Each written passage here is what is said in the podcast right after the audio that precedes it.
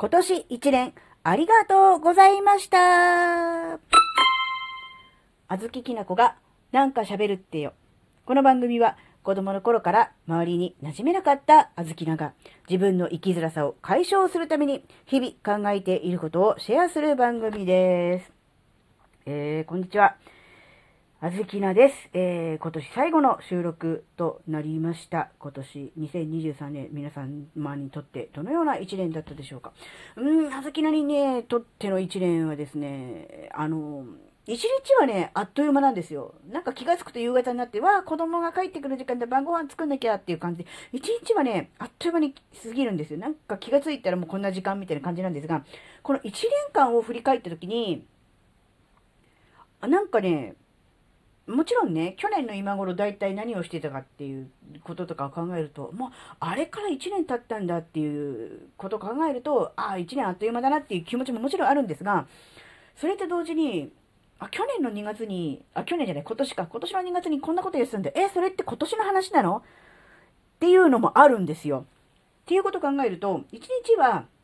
あっという間。だけど1年間は結構充実してて、それなりに、えー、なんだろうな、あっという間というよりかは、それなりにこう、なんだろう、時間をしっかりこう、認識できているのかなってちょっと思ったんですよ。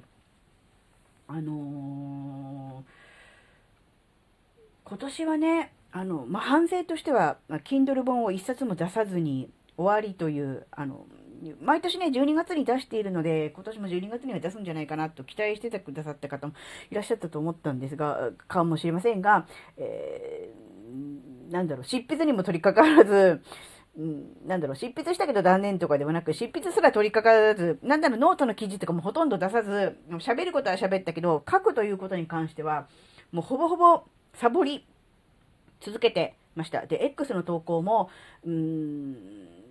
ね、あの復活したり、休んだりを続けているような感じで、本当にあの、この人どうしちゃったのかしらっていう感じなんですが、な、なんなんだろうな、うん、別に飽きたわけでもないですね。あの、Kindle 出版、もうやらないつもりでもないですし、えー、いつかは書きたいなっていうのもあるんですが、今、書こうとか、そういう感じの熱量は、あの、ほぼないですね。まあ、3冊で、まあ、出したというので、区切りもついたというのももちろんありますが、かといって、じゃあやめるのかというと、それも違くて、うん、どうしても自分自身の中でこれは書いておきたい、世に出したいというようなテーマなりものが出て、熱量があれば、書くのだろうなと思うんですが、それが今ではないという、そういう感じですね。あのどうしてもあの、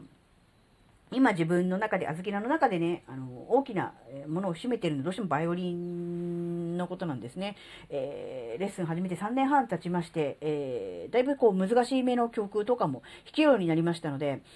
ぜひね、あの、来年はですね、あの、ソロ、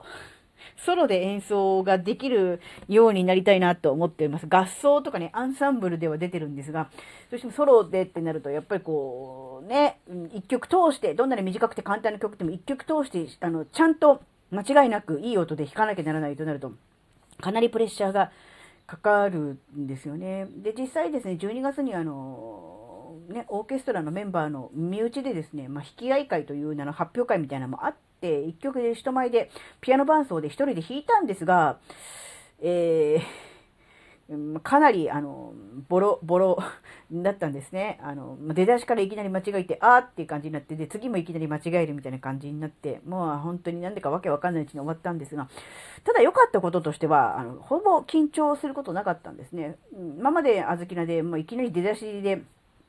間違えるとなるともうそれを引きずってしまって、まあ、どうしよう失敗したってなって、それで頭の中が真っ白になって気がついたら終わってるっていう感じだと思うんですが、今回は間違えたところでその焦って頭が真っ白になるっていうことは一切なく、ああ、間違えたなっていう感じで、ああ、やっちまったっていう感じで、えー、言ってるうちにまた間違えて、ああ、また間違えたっていう感じで、えー、最後まで行ったっていう感じなんですね。なので、あの、まあ、身内同士のね、気楽な発表会という場ではありましたが、なんだ、人前で演奏するっていうことに対するハードル、緊張みたいなものがだいぶ緩和されたんだろうなっていうのが、ね、あります。それはね、あの、やっぱり良かったと思うんですね。やっぱりこう、アンサンブルユニットに入って人前で演奏する機会が増えたことにより、だいぶこう、うん、慣れてきた。うん、いちいち緊張なんかしてらんないっていうのもあるんですけどね。っていうのも出てきたのかなって思うと、それはね、非常に良かったなっていう思います。なので、どうしてもね、えー、Kindle はじめ、えー、文章を書くよりはバイオリンを弾いていたい、練習していたいっていう気持ちの方が強いので、どうしてもやっぱそっちの方に傾いてしまったなっていうのがあります。それと、何か今年1年新しいことに何か挑戦したのかって言われると、うーん、あ、あれですよ、サップですよ。SUP、サップ、あの、ボードに漕ぐやつ、あの、プール編と海編とやりましたが、それぐらいですかね。何か新しいことに挑戦したっていうと、そこですかね。うん、あの、非常にね、あの、楽しかったんですけど、やはりこう、まず初心者ですので、自分でボード買って勝手に一人で海に行くのはやっぱ怖いので、やっぱりそういう講習を受けて、っていうのが大事だと思うね。そうするとやっぱその講習をやってくれないと、えー、行かれないっていうことになるじゃないですか。って思うと、なかなかこう、うん、何回も何回も自分が行きたいと思った時に行くっていうこともできなくなるので、それもなかなか難しいかなと思うんですけど、ただ一つこの海のレジャー、マリンスポーツに対しての、何でしょうか、ハードルみたいなものね、えー、下がったなっていうんです。ああ、それはそれで良かったなっていう感じはしておりますね。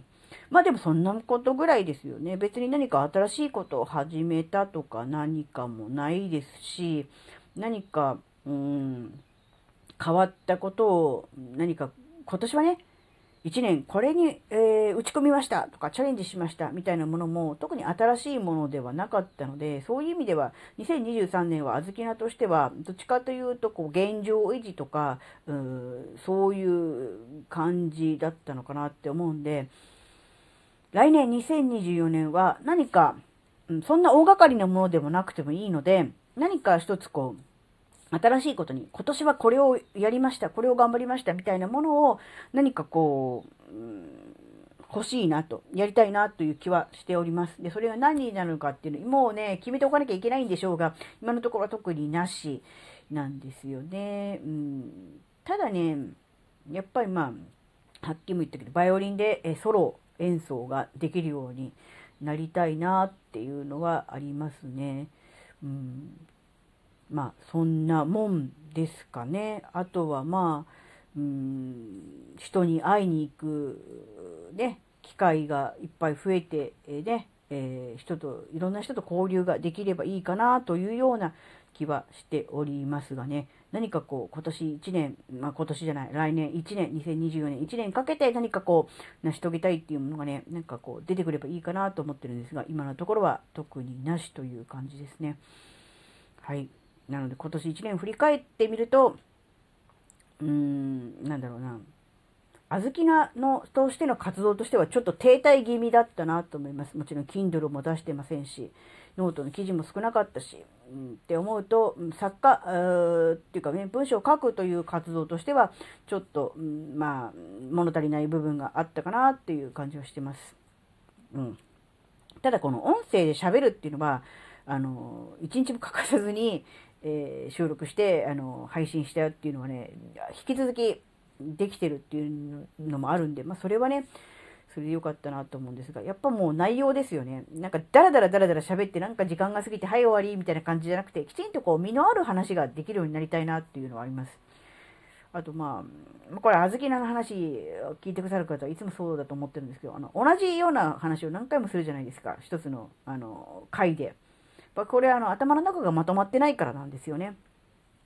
だからその辺もきちんと、うん、簡潔に分かりやすくコンパクトに無駄に時間をかけずに喋れるようになるといいかなっていうのはそれはありますね。そうやってみるとやっぱ来年に向けての課題は、うん、一つ一つありますね。なんだろう、新しいことに挑戦してこれをやったっていうのももちろん大事だし、必要なことだと思うんだけど、それと同時に今やってることを少しこう、レベルアップ、ブラッシュアップしていくっていうのも大事なのかなっていう、そういう気もしてきました。あ、大事なこと、あの、去年の年末に、あの、今年は本を1日、365日、1日1冊、365冊読みますっていう宣言をしたと思うんですけど、もう早々と挫折したじゃないですか。で、結果、結果だけ一応言っておきます。もちろん365冊は読んでおりませんが、えー、結果としてはですね、えー、んと、Kindle、えっ、ー、と、紙の本、えー、図書館の本、そしてオーディブル含めて200冊でした。ほぼほぼこれはあの、前半で頑張ったっていうのがね、うん、ので後半はほぼほぼ読めてないんですが、あの、冊数にこだわってのが良くなかったなと思ってます。なので前半は、あの、まあ、言うなれば、Kindle 作家のちょっとページ数の少ないものを選んで読んで冊数を稼いでるというようなズルもね、ありました。なので、あの、冊数にこだわるよりは、どっちかというと、あの、一冊の本を、深く読み込む、何度も読み込んで自分の中のこう血肉にするっていう、そっちの方にね、あの、重点を置きたいなと思ってます。そして今まで以上にですね、あの、いわゆる商業本ですね、プロの方が書い書かれた本を、えー、重点的に読んで、えー、なんだろうな、ね、プロの方の文章をこうしっかりこう血肉に入れて、えー、うん、文章を書くという作業にね、えー、勤しみたいなという気持ちもしております。もちろんあの個人の作家の文章をこう低く見ているわけではないんですが、やはり、あのー自分自身の今の、うん、知識量、あるいはね、文章力、いろんなものを考えてみると、やはりもう少しこう、プロの作家の書かれた本を読み込むということが必要かなっていうふうにね、ちょっと思ったので、えー、まあ、あの、冊数にこだわるのではなく、どれだけ深く読み込めるかっていうことをね、あの、重点に置きたいと思います。なので、あの、読書感想なんていうネオトの記事もね、あの、実は本当はね、もうバンバン出していけたらいいのかななんてことも考えています。あ、もうそろそろ12分なので、あの、締めますが、えー、今年1年、あの、本当にあの、お世話になりました。ありがとうございました。あの、ね、2024年もね、ぜひ、あの、引き続きお付き合いいただけると非常にありがたいと思っております。はい、えー、今回のお話があなたの生きづらさ解消のヒントになればとっても嬉しいです。最後までお聴きいただきありがとうございました。それではまた来年もお願いします。